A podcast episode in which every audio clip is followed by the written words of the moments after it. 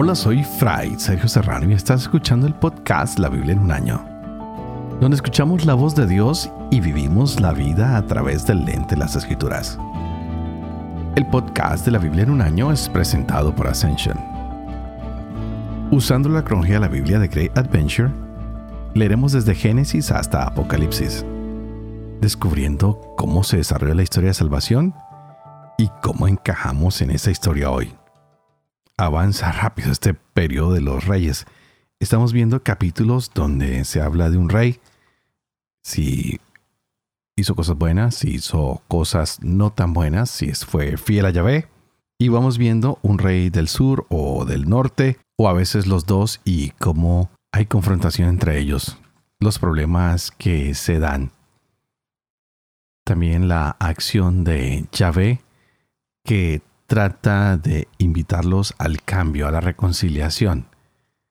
Pero parece que estos hombres son de cerviz dura, de una cabeza bastante dura que no les permite escuchar una vez más la voz de Yahvé, acercarse a Él y cumplir lo que Yahvé siempre soñó, que ellos fueran ese pueblo que es amoroso, ese pueblo que es fiel.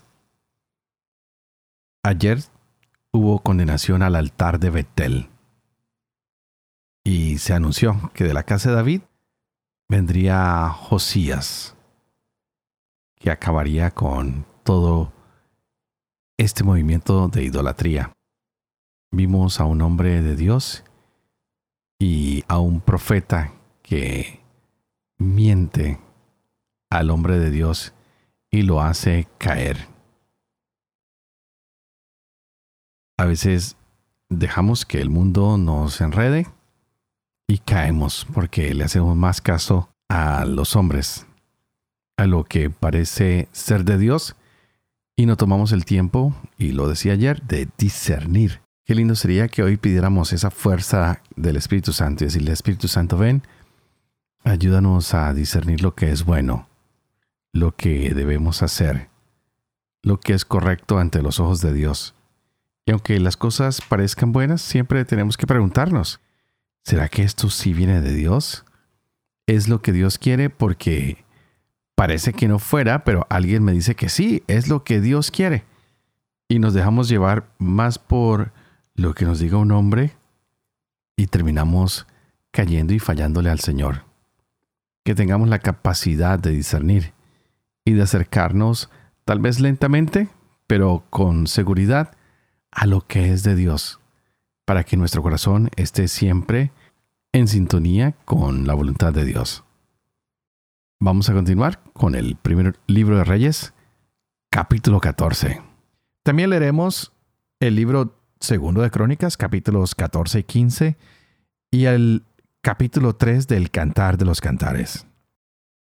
Este es el día 164. Empecemos.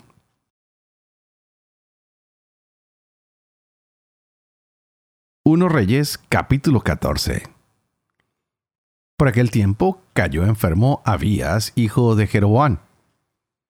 Este dijo a su mujer, Anda, disfrázate para que nadie sepa que eres la mujer de Jeroboam. Ve Asilo. Pues allí se encuentra el profeta Ahías, el que me predijo que yo sería rey de este pueblo. Toma en tus manos diez panes, tortas y un tarro de miel y preséntate a él. Él te dará a conocer que será del niño. Hizo así la mujer de Jeroboam.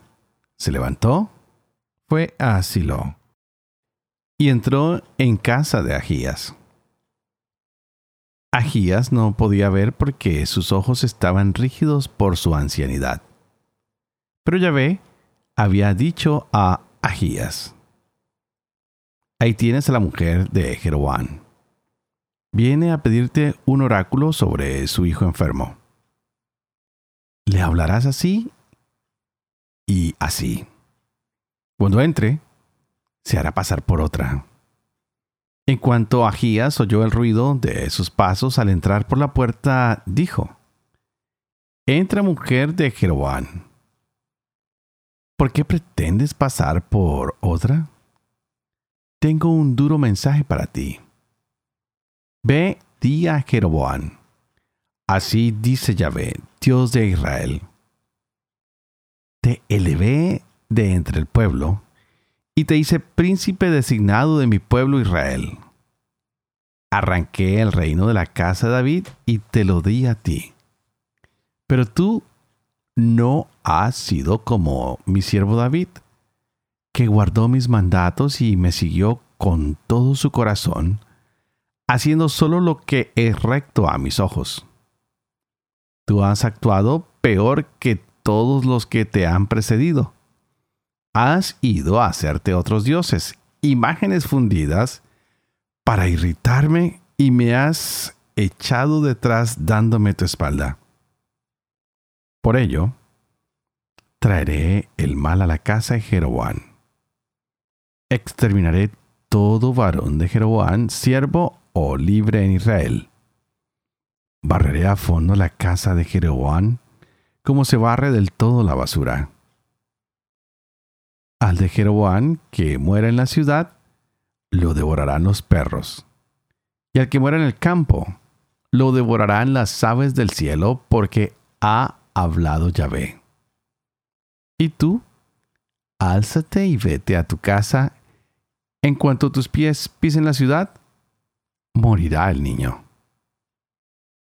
Todo Israel llorará por él, y le darán sepultura, pues este es el único de los de Jeroboam que accederá a un sepulcro, porque de la casa de Jeroboam, solo en él se encuentra algo agradable a Yahvé Dios de Israel. Yahvé suscitará para sí un rey en Israel que exterminará la casa de Jeroboam. Yahvé golpeará a Israel como se agita a una caña en las aguas. Arrojará a Israel de esta tierra fecunda que dio a sus padres y los dispersará al otro lado del río, porque se hicieron sus estelas irritando a Yahvé. Y entregará a Israel por los pecados que Jeroboam cometió e hizo cometer a Israel. La mujer de Jeroboam se alzó, fue y llegó a Tirsa. Cuando entraba por el umbral de la casa, el niño murió. Lo enterraron y todo Israel hizo duelo por él conforme a la palabra que Yahvé había dicho por boca de su siervo, el profeta Agías. El resto de los hechos de Jeroboam, cuanto guerreó y lo que reinó, está escrito en el libro de los anales de los reyes de Israel. El tiempo que reinó Jeroboam fueron 22 años y reposó con sus antepasados. Su hijo Nadab reinó en su lugar. Roboán, hijo de Salomón, reinó en Judá. Tenía 41 años cuando comenzó a reinar y reinó 17 años en Jerusalén, la ciudad que había elegido Yahvé entre todas las tribus de Israel para poner allí su nombre. Su madre se llamaba Naamá y era amonita. Judá obró el mal a los ojos de Yahvé. Provocaron su celo más que lo hicieron sus antepasados con los pecados que cometieron. Construyeron también ellos santuarios, estelas y troncos sagrados en toda colina elevada y bajo todo árbol frondoso. En el país hubo incluso consagrados a la prostitución. Cometieron los mismos actos abominables de los pueblos que Yahvé había expulsado frente a los israelitas. El año quinto del rey Roboán, Sosac, rey de Egipto, subió contra Jerusalén. Se apoderó los tesoros del templo de Yahvé y del palacio real. Se apoderó de todo, incluso de todos los escudos de oro que había hecho Salomón, por lo que el rey Roboán hizo en su lugar escudos de bronce que confió a los jefes de la guardia que custodiaban la entrada del palacio real. Cuando el rey entraba en el templo de Yahvé, los guardianes los portaban y después los devolvían a la sala de guardia. El resto de los hechos de Roán, todo cuanto hizo, ¿no está escrito en el libro de los anales de los reyes de Judá? Hubo guerras incesantes entre Roán y Jeroboán. Roboán reposó con sus antepasados y lo enterraron en la ciudad de David.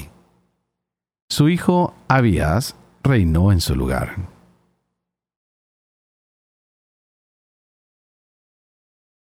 Dos Crónicas Capítulo 14 Asa hizo lo que era buen y recto a los ojos de Yahvé su Dios. Suprimió los altares del culto extranjero y los altos. Rompió las estelas, abatió los troncos sagrados y mandó a Judá que buscara a Yahvé, el Dios de sus padres, y cumpliera la ley y los mandamientos. Hizo desaparecer de toda la ciudad de Judá los altos y los altares de incienso, y el reino estuvo en paz bajo su reinado. Edificó ciudades fuertes en Judá porque el país estaba en paz, y no hubo guerra contra él por aquellos años, pues Yahvé le había dado tranquilidad. Dijo a Judá, edifiquemos estas ciudades y cerquémoslas de murallas, torres, puertas y barras, mientras el país esté a nuestra disposición, pues hemos buscado a Yahvé nuestro Dios, y por haberlo buscado, él nos ha dado paz por todas partes. Edificaron, pues, y prosperaron. Asa tenía un ejército de trescientos mil hombres de Judá que llevaban escudo y lanza, y doscientos ochenta mil de Benjamín que llevaban escudo y eran arqueros. Todos ellos esforzados guerreros salió contra ellos Serac el etíope, con un ejército de un millón de hombres y trescientos carros, y llegó hasta Maresá. Salió Asa contra él y se pusieron en orden de batalla en el valle de Cefatá, junto a Maresá. Asa invocó a Yahvé su Dios y dijo, Oh Yahvé, solo tú puedes ayudar entre el poderoso y el desvalido. Ayúdanos pues, Yahvé, Dios nuestro, porque en ti nos apoyamos y en tu nombre marchamos contra esta inmensa muchedumbre. Yahvé, tú eres nuestro Dios. No prevalezca contra ti hombre alguno. Yahvé derrotó a los etíopes ante Asa y Judá, y los etíopes se pusieron en fuga. Asa y la gente que con él estaba los persiguieron hasta Gerar. Y cayeron de los etíopes hasta no quedar uno vivo, pues fueron destrozados delante de Yahvé y su campamento, y se recogió un botín inmenso. Batieron todas las ciudades de los alrededores de Gerar, porque el terror de Yahvé cayó sobre ellas y saquearon todas las ciudades, pues había en ellas gran botín. Asimismo, atacaron las majadas y capturaron gran cantidad de ovejas y camellos. Después se volvieron a Jerusalén. Vino entonces el Espíritu de Dios sobre Azarías, hijo de Oded, el cual salió al encuentro de Asa y le dijo, Óiganme ustedes, Asa y todo Judá y Benjamín. Yahvé estará con ustedes mientras ustedes estén con Él. Si lo buscan, se dejará hallar de ustedes. Pero si lo abandonan, los abandonarán. Durante mucho tiempo Israel estará sin verdadero Dios, sin sacerdote que enseñe y sin ley. Mas cuando en su angustia se vuelva a Yahvé, el Dios de Israel, y lo busque, Él se dejará hallar de ellos. En aquellos tiempos, no habrá paz para los hombres, sino grandes terrores sobre todos los habitantes de los países. Chocarán pueblo contra pueblo y ciudad contra ciudad, porque Dios los conturbará con toda suerte de aflicciones. Ustedes pues esfuércense y que no se debiliten sus manos, porque sus obras tendrán recompensa. Al oír Asa estas palabras y esta profecía, cobró ánimo e hizo desaparecer los monstruos abominables de todo el país de Judá y Benjamín, y de las ciudades que había conquistado en la montaña de Efraín, y restauró el altar de Yahvé, que estaba delante del vestíbulo de Yahvé. Congregó a todo Judá y Benjamín. Y a los de Efraín, Manasés y Simeón, que habitaban entre ellos. Pues se habían pasado a él muchos de los israelitas al ver que Yahvé, su Dios, estaba con él. Se reunieron en Jerusalén en el mes tercero del año 15 del reinado de Asa. Aquel día ofrecieron a Yahvé sacrificios del botín que habían traído. Setecientos bueyes y siete mil ovejas. Y se obligaron con un pacto a buscar a Yahvé, el Dios de sus padres, con todo su corazón y con toda su alma, y que todo aquel que no buscara a Yahvé, el Dios de Israel, moriría, desde el pequeño hasta el grande, hombre o mujer.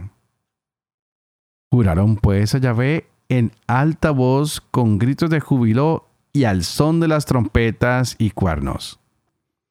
Y todo Judá se alegró con motivo del juramento, porque de todo corazón había prestado el juramento y con plena voluntad había buscado a Yahvé.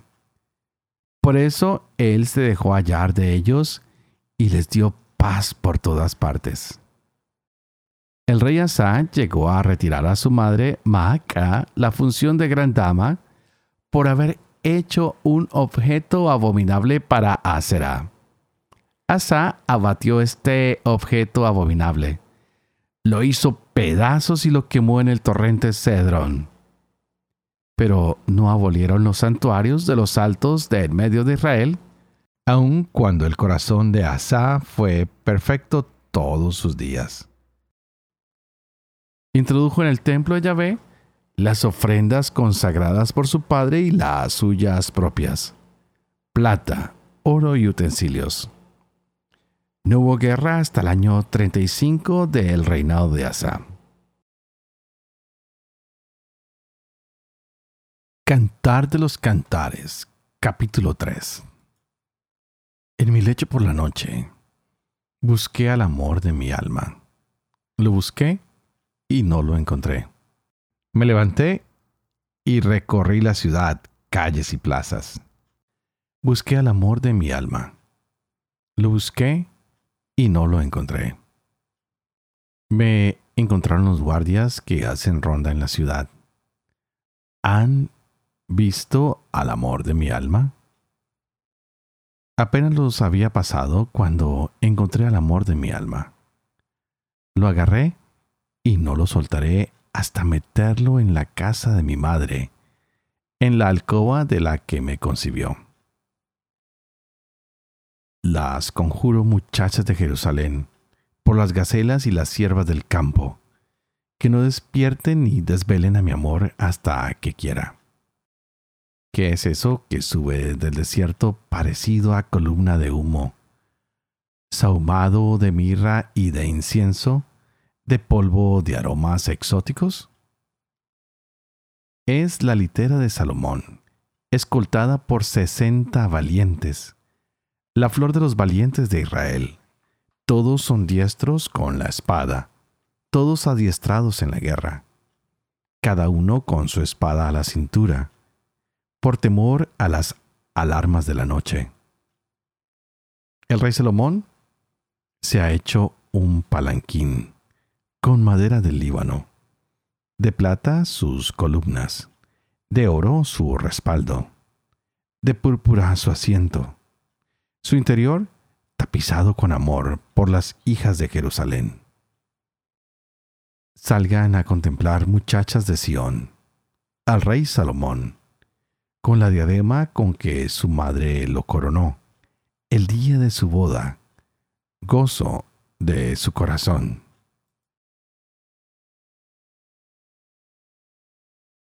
Padre de amor y misericordia, tú que haces elocuente la lengua de los niños, educa también la mía, e infunde en mis labios la gracia de tu bendición.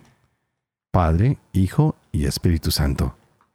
Y a ti te pido que por favor ores conmigo para que pidamos juntos la fuerza del Espíritu Santo, para que éste abra nuestra mente y nuestro corazón, y para que de esta manera podamos gozarnos de esta palabra de Dios hoy para nuestras vidas. Y qué palabra la que nos ha tocado. Seguimos viendo estos reinados tanto de Jeroboam en Israel como de Roboán en Judá. Cada uno de estos tiene unas pautas diferentes, un camino diferente, pues sabemos que el reino ahora está dividido no ha habido un solo rey en el norte que podamos decir, wow, qué, qué fantástico, qué maravilloso. Parece que estos reyes mm, no fueron catalogados como buenos. En el reino del sur, en Judá, pues parece que 12 ah, no fueron tan buenos, pero 8 de ellos son considerados muy buenos reyes. Y de estos ocho, parece que vamos a encontrar, ah, digamos que cinco que son verdaderamente sobresalientes. Así que en este capítulo estamos viendo a Abías, hijo de Jeroboam, rey de Israel, que está en el reino del norte, quien cae enfermo.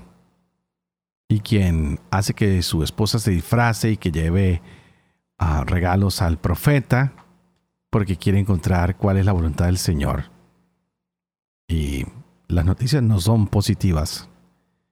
La noticia es que su hijo va a morir. Y aparte de eso, que toda su familia va a morir con él. Pues él se ha preocupado más por contarle al mundo de la idolatría y de cómo desobedecerle a Dios que de serle fiel. Pero a él lo va a suceder uno de sus hijos, que es Nadab. Ya veremos de él un poco más mañana. También tenemos este capítulo del reino malo de Roboán, quien es rey de Judá en el sur. Roboán también guió al pueblo a la idolatría y al pecado. Y por eso vino Sisac, el rey de Egipto, y sitió a Jerusalén, lo atacó, le quitó a las cosas que eran hermosas que Salomón había hecho. Y es fácil apreciar cómo también este pueblo en el sur no es que vaya mejor, se está dejando llevar Ah, por el deterioro espiritual. Y muere Roboán, quien es hijo de Salomón, y viene su hijo quien lo sucede.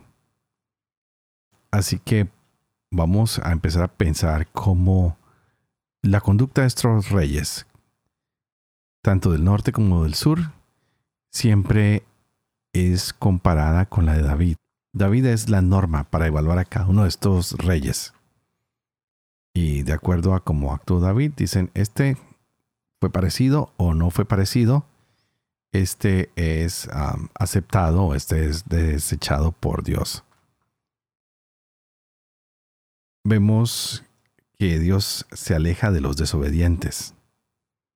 ¿Y cuál es la primera causa de desobediencia? La idolatría. Pues es lo que, como dije antes, parte la unidad entre Dios y los hombres y entre los mismos hombres. Pidamos que hoy nosotros no nos dejemos dividir ni por el poder, ni por el tener, ni por el placer, pues estos son semillas de maldad, son semillas de rebeldía en nuestros días, pues por eso podemos destruir a los demás, por eso podemos olvidarnos de Dios, sacarlo de nuestras vidas. No permitamos que ni el poder, ni el tener, ni el placer nos separen de Dios, que seamos rechazados por Él. Todo lo contrario, que si tenemos poder lo usemos para unir, para acercar, para crear puentes, para mostrarle al mundo que este poder viene de Dios. Que si hay placer en nuestras vidas lo podamos compartir con los demás. Que sea el placer de la solidaridad, del compartir, de la amistad, de estar juntos Que no nos dejemos llevar por el tener, que sepamos que todo es para compartirlo y que de lo que tenemos hay que ofrecerle a Dios siempre lo mejor. Que nada ni nadie endurezca nuestros corazones. No permitamos que Dios se salga de ellos, pues Dios es un Dios verdadero, es un Dios fiel, un Dios que está siempre con nosotros y al cual debemos seguirlo con rectitud de corazón, con buenos deseos y no podemos, no debemos ni no podemos permitir que nada ni nadie nos distraiga del Señor. No permitamos que la desobediencia al Señor y era lo que más amamos. Hoy Jeroboam sufrió la enfermedad, la herida de su hijo, que parece que es causada por su alejamiento del Señor. La muerte de este muchacho fue conmovedora y trágica, especialmente porque era un pequeño al cual su madre y su padre habían querido salvar. Pero no fue así. Que hoy el Señor nos ayude cada día a ser fieles. Que nos apartemos de lo que son apariencias falsas y que no dejemos que nada ni nadie nos robe lo que Yahvé ha puesto en nuestro corazón, lo que Dios ha puesto en nuestras vidas, lo que Dios manifiesta a través de nuestras acciones. Y es por eso que antes de despedirme siempre les pido que por favor oren por mí, para que yo pueda ser fiel a este ministerio de compartir con ustedes la palabra todos los días, para que yo también pueda vivir con fe lo que leo, lo que comparto con ustedes, para que pueda enseñar la verdad y para que yo también pueda cumplir lo que he enseñado. Y que la bendición de Dios Toporoso, que es Padre, Hijo y Espíritu Santo, descienda sobre cada uno de ustedes y los acompañe siempre. Que Dios los bendiga.